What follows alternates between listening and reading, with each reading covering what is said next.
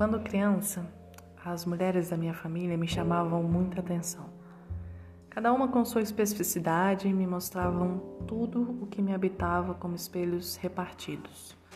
Lembro de como amava ficar com a minha avó materna e do meu ritual secreto de sempre ir até minha bisavó que não falava mais, estava de cama e se alimentava por sonda ou com a minha avó dando comida na boca dela. Eu ia até ela sempre. Colocava a mão na dela os olhos dela me penetravam a alma e eu rezava. Rezava por ela, para libertar ela. Eu não tinha certeza do que eu estava fazendo. Hoje eu sei que era a minha memória ancestral atuando. Eu tinha medo dela.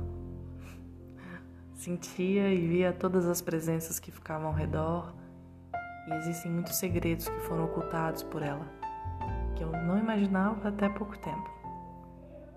Minha avó guardou segredos mágicos e transmutava tudo ao seu redor dando amor a todos.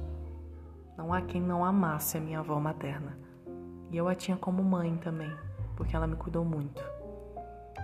Hoje eu me lembro dessas cenas e eu entendo a sabedoria que acontecia entre nós três.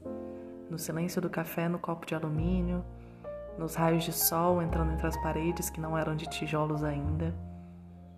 Elas me entregaram muita coisa sem que eu soubesse. Entregaram suas magias nunca faladas. E eu dei à minha bisavó meu rezo para ajudar ela a liberar de seus ossos o peso da sua magia. Sim, isso existe. Para que aos poucos ela pudesse se desprender da matéria. Nossos ossos carregam muito de quem nós somos, enquanto almas, nossa missão. Os ossos são pura magia. A ancestralidade é um oráculo. Eu deixo aqui essas mensagens ocultas e principalmente a vontade de que vocês também olhem para suas raízes sempre que possível. É, além de ser um grande chamado, tem muita resposta e muita vida nesse culto à ancestralidade.